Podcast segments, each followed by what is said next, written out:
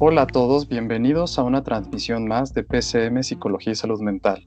Soy Rodrigo, soy psicólogo clínico y soy psicofisiólogo y el día de hoy tenemos como invitada a la doctora Tania Morosoli. Ella es neuropsicóloga clínica formada en la Universidad de Ginebra en Suiza, maestra en ciencias por el Instituto de Altos Estudios Universitarios de Barcelona en España y maestra en neuropsicología clínica por la Universidad Europea Miguel de Cervantes. Cursó Principles and Practice of Clinical Research, que es un posgrado de investigación clínica, en la Escuela de Medicina de Harvard, el Departamento de Educación Médica Continua. Fue Teaching Assistant y Senior Teaching Assistant de este programa educativo en investigación clínica durante el 2014 al 2018 y fue nombrada codirectora en la sede de México del Instituto Nacional de Neurología de este programa educativo actualmente impartido por la Escuela de Salud Pública de Harvard. Ella es directora y fundadora de la Clínica de Neuropsicología Diagnóstica y Terapéutica con 18 años de experiencia en neurofeedback como parte de una intervención integral. Está certificada en neurofeedback por la BCIA, que es de Biofeedback Certification International Alliance, y es mentora en neurofeedback avalada por la BCIA. Actualmente, ella es parte de la BCIA Hispanoamérica, ella es fundadora y presidente de este comité así como también miembro y fundador de la Sociedad Mexicana de Bio y Neuroretroalimentación. Actualmente ella no únicamente da terapia, sino también asiste a otros especialistas en esta parte de mentoría. Y pues el día de hoy la tenemos como invitada. A mí me da mucho gusto poder contar con ella aquí porque tiene un increíble currículum. Y muchas gracias, doctora Tania, bienvenida. Muchas gracias. Eh, pues eh, antes que nada, muchas gracias por la invitación, un gusto estar por aquí. Eh, y bueno, pues a la orden. Oye, Tania, eh, pues esta, esta entrevista es especial porque por primera vez dentro de los podcasts de PCM Salud Mental tenemos la oportunidad de tener a alguien que se dedica a este campo que yo a veces les hablo a, a, las personas, que es a lo que yo me dedico. Y yo siempre les digo, bueno, yo he aprendido con los mejores, una de esas personas eres tú, pero a mí me gustaría que tú le platiques un poquito a la audiencia cómo fue que tú decidiste dedicarte a esta área. Sí, eh, pues fíjate que mi fascinación por las neurociencias aplicadas nació cuando tenía aproximadamente unos 19 eh, años. Mientras estudiaba la carrera de psicología, hice pasantías en el Hospital Infantil Federico Gómez y en ese tiempo me asignaron con la psicóloga que colaboraba con el servicio de neurocirugía. Y yo le ayudaba especialmente a evaluar a los niños con alteraciones neurológicas y en particular me impactaron las consecuencias de los tumores cerebrales en el aspecto cognitivo y del comportamiento en los niños, sobre todo cuando era necesario retirar ese tumor a través de una resección quirúrgica se observaban inicialmente importantes secuelas eh, por efecto de esa intervención y después se veía una impresionante recuperación eh, reflejo de la plasticidad cerebral.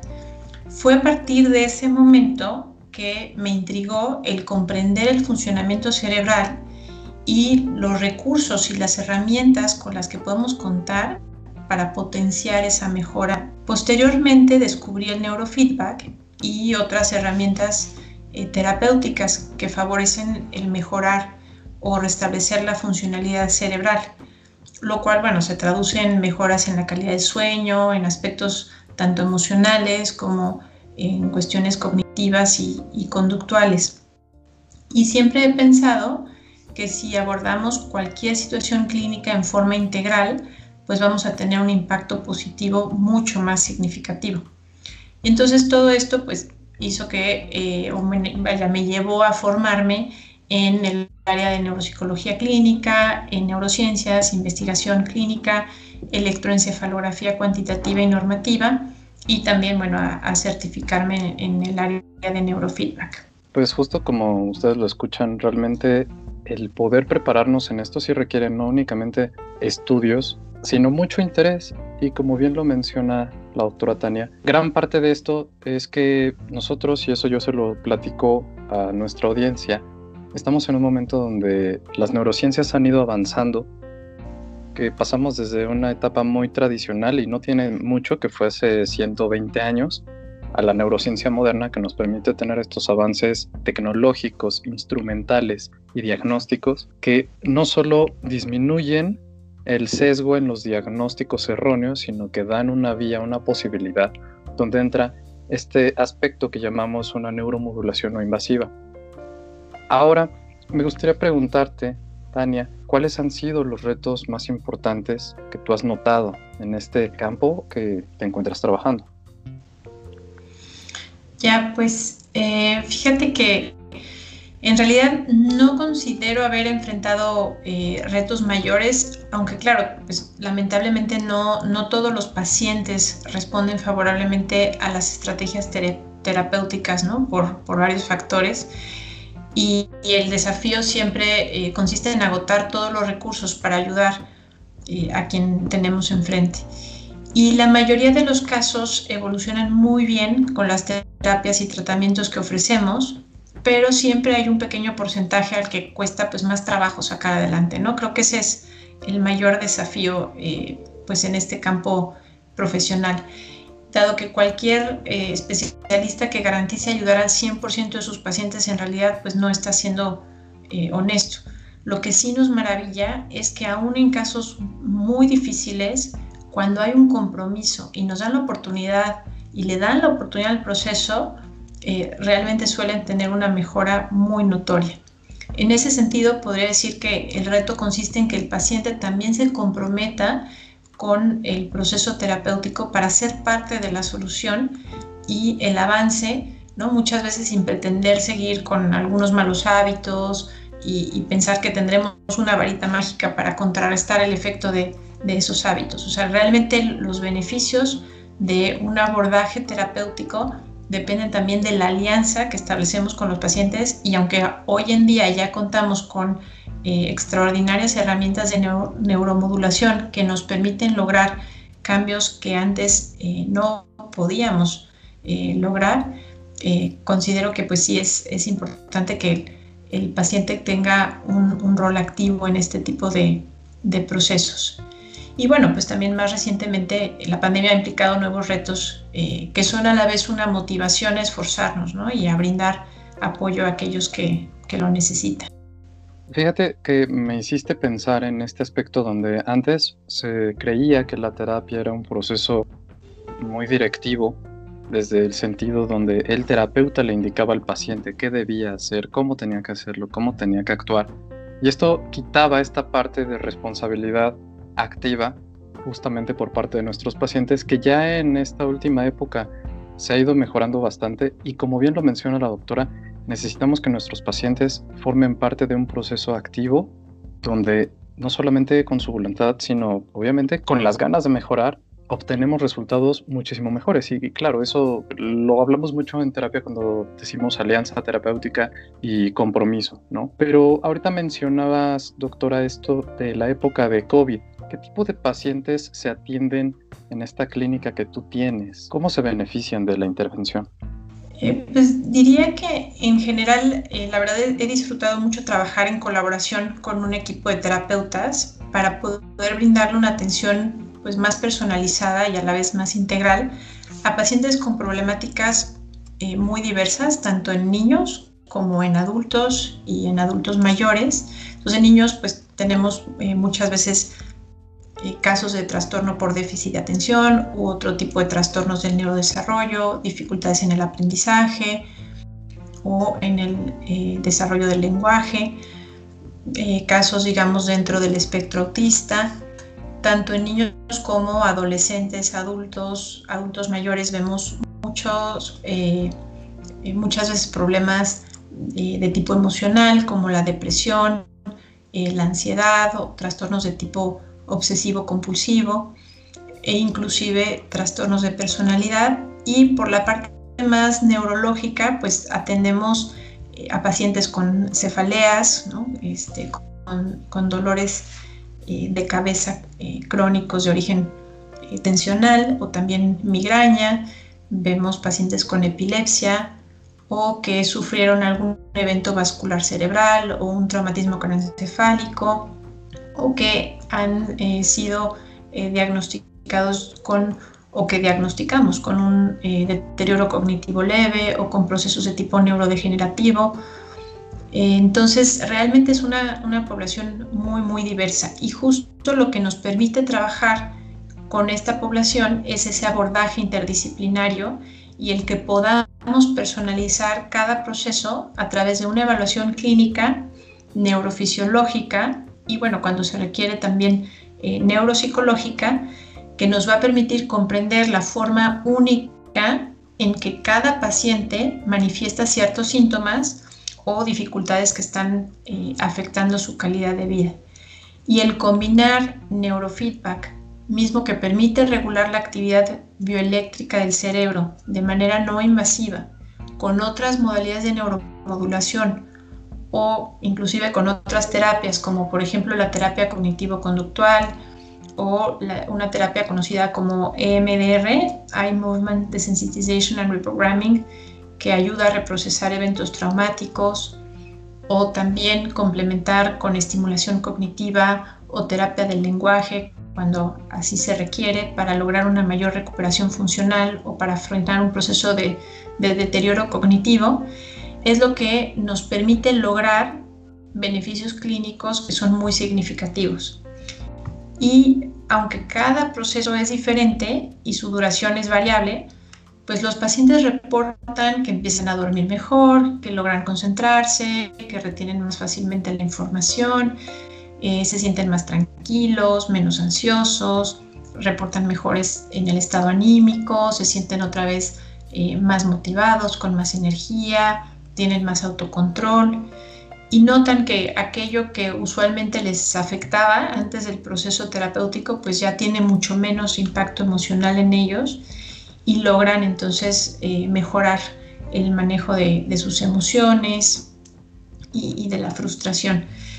Eh, por ejemplo, en pacientes con, con daño neurológico, pues empiezan a notar mejoras en esos procesos de tipo cognitivo, como lo es la atención, el lenguaje, funciones de tipo ejecutiva, la memoria. Entonces, paulatinamente van recuperando las funciones que se vieron dañadas por eh, la lesión que tuvieron.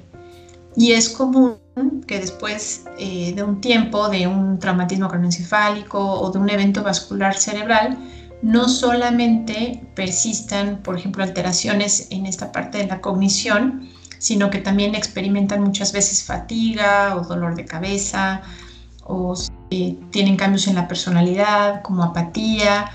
Esto va limitando las mejoras que realmente todavía se pueden lograr. Y por ello considero que es muy importante que no solamente nos enfoquemos en un solo síntoma o en una alteración, sino que comprendamos cómo las alteraciones de un paciente muchas veces lo encierran en un círculo vicioso y eh, que en realidad con una adecuada intervención sí podemos generar un círculo virtuoso y que paulatinamente eh, se restablezcan tanto la funcionalidad como el bienestar.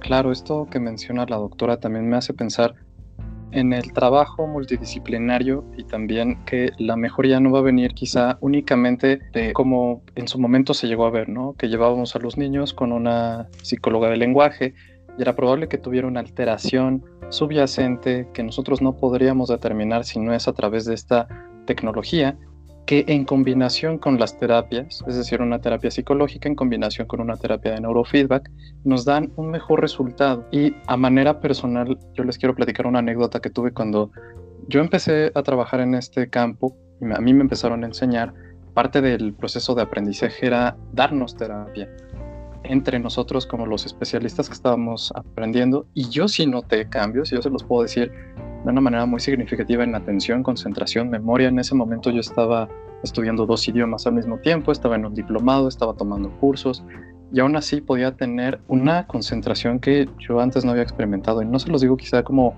para intentar convencerlos de que esto es algo funcional, sino que a mí me impresionó el poder que tiene algo que en realidad es un método no invasivo, sobre todo porque en la modernidad estamos muy acostumbrados a esta idea de que una pastilla lo cura todo y tenemos bastantes pacientes que de repente llegan con la idea de que una pastilla va a ser la cura, por ejemplo, para un proceso depresivo, cuando el proceso depresivo tiene una etiología multifactorial, donde vamos a encontrar aspectos culturales, aspectos sociales, factores internos, que sería el mismo paciente, y dentro de esos factores internos también está la actividad eléctrica cerebral.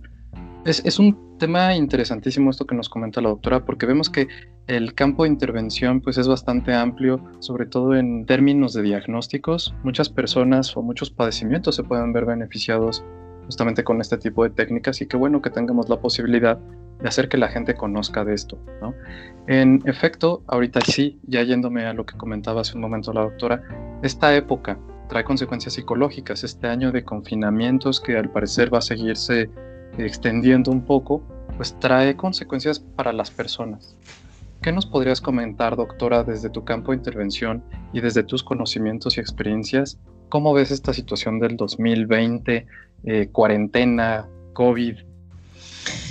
Bien, eh, pues como comentaba, sí, sin duda la pandemia ha traído nuevos desafíos. Eh, creo que aunque inicialmente digamos que las primeras semanas eh, como que todo se paralizó, pues poco después empezamos a notar que había un mayor número de personas que, buscaban nuestros servicios y sin duda lo, que empezamos a notar es que trastornos como la depresión y la ansiedad eh, se empezaron a disparar mucho, producto eh, por una parte del encierro, pero pues considero también en parte de la preocupación en relación con la adversidad ¿no? económica que todo esto eh, trae.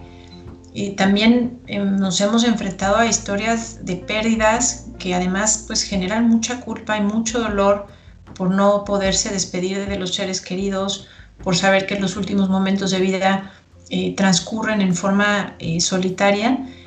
creo que, bueno, por lo menos a nosotros nunca nos había tocado ¿no? vivir una, una situación así y pues además de todo el, fuerte impacto emocional que esto conlleva, ¿no? Desde pues justamente el encierro, el confinamiento, pero también esas historias eh, tan terribles de, pérdida, eh, pues estamos empezando a eh, enfrentarnos también a las secuelas neurológicas que tienen algunos casos de, de COVID-19 y que también van a meritar un proceso de neurorehabilitación y en este sentido pues estamos eh, apenas en una fase donde estamos aprendiendo mucho acerca de este eh, tipo de secuelas y de cómo tendremos que intervenir para apoyar a, estos pacientes. Y eh, tanto en el aspecto neurológico, por un lado, pero toda la situación a nivel emocional, también nos estamos ya enfrentando a los efectos propiamente más de una vivencia de tipo eh, traumática, ¿no? Eh, entonces, mm, varía mucho el cómo cada individuo, de acuerdo con su propia resiliencia, hace frente a este tipo de adversidad. Eh, pero bueno, para nosotros finalmente pues es un momento en el que nos sentimos muy comprometidos con la gente y, y, queremos poderles brindar ese, ese apoyo que necesitan en este momento tan, eh, tan particular. Claro, esto que nos comenta la doctora es algo importante. También la clínica en la cual ella trabaja sigue atendiendo pacientes en época de COVID, por lo tanto, si hay alguien que estuviera interesado en atenderse, no lo duden. Este es un momento donde curiosamente en este año la salud mental adquiere una importancia pues mayor porque la gente en realidad no había considerado este aspecto de los impactos psicológicos de las situaciones. Y quizá por primera vez en mucho tiempo ya lo estamos viendo, se vuelve pues un esfuerzo de todos los especialistas que nos dedicamos a esto, a poder dar un soporte, una atención y que la gente afuera sepa que no está sola. Y eso me llevaría a la siguiente pregunta, que si alguna de las personas que nos escucha quisiera acudir a, a estos servicios, y tuviera dudas, miedo, curiosidad, ¿qué podrías comentarle para que se anime a ir, para que no solamente se quede en la parte pasiva, doctora? Mi sugerencia en ese sentido es eh, que justo cuando yo he visto que hay cierta eh, resistencia, ¿no? porque naturalmente hay un, tenemos una resistencia a, a pedir ayuda, a reconocer que necesitamos ayuda. Entonces, en primera, bueno, saber que existen eh, justamente apoyos que hacen mucho más fácil el, poder eh, salir adelante de toda una serie de situaciones difíciles. Y pues también lo que sugeriría, porque he notado que hay muchas inquietudes en relación con cómo funcionan este tipo de tratamientos, si verdaderamente no son invasivos, eh, si las terapias que manejamos realmente pueden ayudar en cada caso particular. Y en ese sentido, eh, bueno, pues, pues o sea, lo, más recomendable es que nos contacten para poder resolver este tipo de, de duda o inquietud antes de eh, eventualmente agendar una entrevista clínica o iniciar un proceso de, tipo terapéutico. Entonces, bueno, con, todo gusto podré eh, compartirles mis datos de, contacto por si alguien tiene alguna duda o inquietud, pues no, no duden en contactarme. Claro, esto es bien importante que lo sepamos porque estos servicios no son exclusivos para cierta gente. O sea, eso es algo que a mí me gustaría dejar muy claro. Quizá a veces la novedad nos hace pensar que esto es algo inaccesible, pero yo les podría decir que el día de mañana, y esa es una de las búsquedas no solamente tecnológicas, sino sociales, que queremos que la gente acceda a esto y dejemos por un lado de tener tanto miedo. A mí algo que me ha gustado es que hoy día la salud mental se ha transformado de ser un estigma a ser un, símbolo o un signo de mejorar, ¿no? Así como el que va al dentista y se cuida los dientes, pues ahora ya la salud mental también empieza a ser más aceptada. Y creo que eso nos brinda mucha seguridad, sobre todo de quien acude a esta clase de servicios. Así que yo también les podría comentar que al final todas estas dudas podemos resolverlas en lo particular ya sea con la doctora o en lo general buscando también en internet hay algo de información, aunque yo siempre recomiendo que no todo lo que encontremos eh, va a ser cierto, pero siempre podemos acceder a los especialistas que han estudiado, que se han preparado y que saben, ¿no? que son las personas que realmente dominan estos temas, hay que acercarnos a ellos, como lo es la doctora. Y así como podemos acercarnos como pacientes, también podemos acercarnos como especialistas. Quizá nos escuchan psicólogos, personas que haría estudiar esto mismo que tú, eh, que tú haces, ¿qué podrías recomendarle a estas personas que se quisieran dedicar a esto? ¿Hay lugares donde se enseñe? ¿Qué tan sencillo o complicado lo ves tú desde tu perspectiva en la actualidad? Pues, eh, bueno, mm, esencialmente mi consejo sería que se dediquen a esto solamente si en verdad les apasiona y están dispuestos a ser eternos aprendices. Realmente se tiene una gran responsabilidad cuando se ofrecen tratamientos que modulan el funcionamiento cerebral y es por ello que la formación eh, tanto universitaria como la educación continua, tanto en neurociencias como en neurofeedback, en electroencefalografía cuantitativa y normativa, pues son muy, eh, muy importantes. Para utilizar tratamientos como el neurofeedback y cualquier otra herramienta de neuroregulación, la formación de base en un área de la salud o en un área psicoeducativa con sus respectivas especializaciones es muy importante. En el caso de neurofeedback, considero que el proceso de certificación es eh, pues, esencial dado que los terapeutas deben de trabajar bajo la supervisión de un clínico certificado y con el paso del tiempo a su vez certificarse, ya que es la única forma de acreditar que cuentan con una formación en esta disciplina y que también han contado con un proceso de mentoría eh, necesario para llevar un proceso clínico en forma adecuada. Entonces, bueno, si alguien estuviera interesado en ello, eh, sugiero que se acerquen a organizaciones como la BCIA, que es la Biofeedback Certificate International Alliance, eh, o su afiliado en, en Hispanoamérica, que es la BCIAH eh, que es el organismo que certifica este, de manera autónoma a los terapeutas en, neurofeedback o en biofeedback. Y también se pueden acercar a la SMBN, que es la Sociedad Mexicana de Bio y Neurofeedback, que es la asociación más importante eh, de neurofeedback en Hispanoamérica.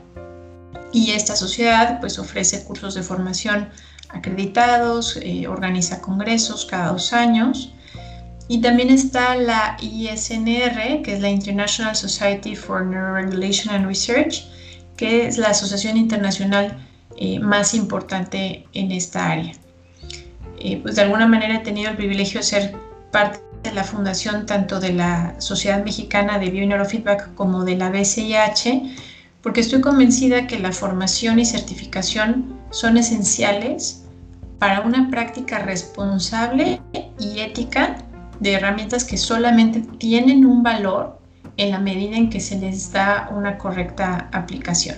Muchísimas gracias. Claro que como lo menciona la doctora y ya lo pueden escuchar, esto los especialistas deben trabajar la forma en la que se genera el conocimiento porque a mí me gusta platicarles que de manera también personal, cuando yo he podido acudir a estos congresos que se hacen, que tanto los hacen a nivel nacional como internacional y traen magníficos ponentes de otros países que son quienes de repente aprendemos en los libros y de repente tienes a esta persona sentada ahí que también, como lo mencionaba la doctora, son maestros y aprendices a su vez. Y ellos dicen, es que ahora me toca estar de este lado aprendiendo de lo que otra persona está haciendo y también preguntan y también les generan dudas, porque algo que funciona también otras personas lo aprenden y es así como funcionan los métodos, gracias a que podemos ver su funcionalidad, que lo podemos replicar y que los pacientes, que son el principal objetivo, reciben un beneficio. A mí me parece increíble, yo se los puedo decir desde el lado de aprendiz, que siempre he estado en este constante interés de seguir aprendiendo. Se lo he dicho tanto a la doctora Tania como a otras personas en el campo. Y sí, esto requiere muchísima práctica, mucho interés, pasión por las neurociencias. En efecto, no está limitado a que hemos descubierto ya el hilo negro, ¿no? Yo creo que este punto en el cual nos encontramos todavía es muy esencial, como decimos, baby steps, porque todavía vienen muchas cosas más. Y como dijo en algún momento un doctor en una de las conferencias, que no lo podamos medir no significa que no esté cambiando. Y a mí esa es una de las frases que más se me ha quedado pegada porque realmente seguimos innovando. Antes teníamos ciertas hipótesis, ya las vamos comprobando y conforme sigue avanzando la tecnología y nuestro conocimiento de este funcionamiento dual entre la mente, el organismo, el cuerpo, sabemos que hay cambios. Entonces, creo que eso es uno de los detalles que en lo personal a mí más me ha gustado y me apasiona de este campo. Y me gustaría también preguntarte, antes de que concluyamos nuestro podcast, que es probable que haya personas que se estén interesando, que quisieran buscarte, que quisieran saber un poco más de la doctora Tania. ¿En dónde pueden encontrarte? ¿Dónde puede acudir la gente, por ejemplo, a la clínica para que reciban pues, esta atención, estos servicios y pues después una terapia. Sí, eh, la clínica es, bueno, es la clínica de neuropsicología diagnóstica y terapéutica. Eh, está ubicada en la colonia Nápoles, en la Ciudad de México, y pueden contactarnos vía telefónica al 55 36 26 00 66 o 65. Eh, también con todo gusto me pueden contactar por, WhatsApp. Eh, eh, siempre prefiero ese tipo de contacto ya que me parece un poco más inmediato y me brinda la flexibilidad de reportarme cuando me es posible. mi número es el 52 1 55 13 84 45 26 y también, bueno, pues si alguien está eh, interesado en consultar un poquito más de información, pueden ver nuestra página, página de internet, misma que está en proceso eh, de actualización, que es www.neuropsicología-integral.com. Eh, realmente las personas interesadas con frecuencia nos han contactado porque leen los testimonios que han compartido nuestros pacientes y eso los anima a solicitar el apoyo. Eh, también para aquellos que estén interesados en los servicios que brindamos en línea, pueden eh, investigar más al respecto en la página www.neurocognicionenlinea.com y bueno, ambas tienen su respectiva página de, Facebook. Y eh, con respecto a, psicólogos u otros especialistas en algún área de la salud que puedan interesarse en herramientas de neuroregulación eh, como el neurofeedback, pues como mencionaba, pueden acercarse a asociaciones como la BCIA, eh, la SMBN este, o la ISNR y bueno, respectivamente tienen eh, sus páginas eh, de internet y con todo gusto pues si me, me contactan puedo compartirles cada una de estas páginas. Ok, muchísimas gracias. De todas formas, abajo de este podcast, en cualquiera de las redes donde nos estén escuchando, vamos a dejar toda esta información para que puedan tenerla a la mano. Así que si no la escucharon o no la notaron bien, no se preocupen, eso lo vamos a dejar por aquí. Y para finalizar, doctora Tania, ¿qué palabras nos podrías dejar en este año quizá tan lleno de incertidumbre a todas las personas que finalmente del campo de la salud nos escucha, sino público en general. Nos escuchan desde muchos países, que eso a mí en lo personal me da mucho gusto, que hay gente de todo el mundo literalmente que escucha este podcast y que quizá cuando escuchen este sepan que hay una estrategia, una herramienta nueva.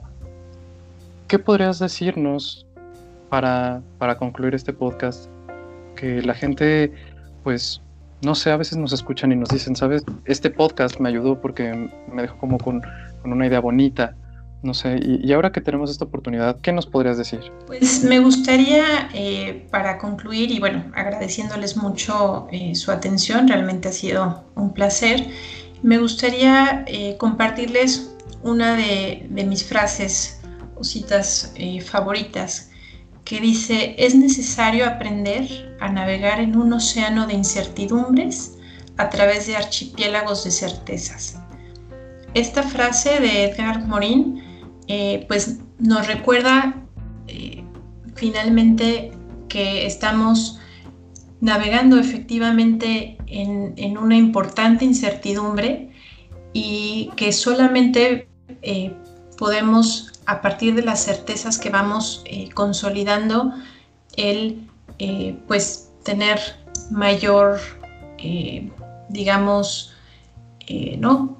comprensión, entendimiento de, lo que está pasando y salir adelante de estos momentos tan, tan difíciles. También sabemos que estamos enfrentando una misma tempestad, pero cada ¿no? barco es único y, diferente y no eh, podemos de pronto juzgar lo que está viviendo cada una de las personas en el aspecto individual eh, y justamente nuestra tarea como terapeutas es entender cómo esta tempestad está afectando cada una de las vidas y que sepan que, no están solos, que hay eh, muchos eh, terapeutas a los que pueden acudir con una enorme disposición de poderlos ayudar a enfrentar estas, estos nuevos desafíos y estas adversidades que, que, nos han tocado vivir en este momento.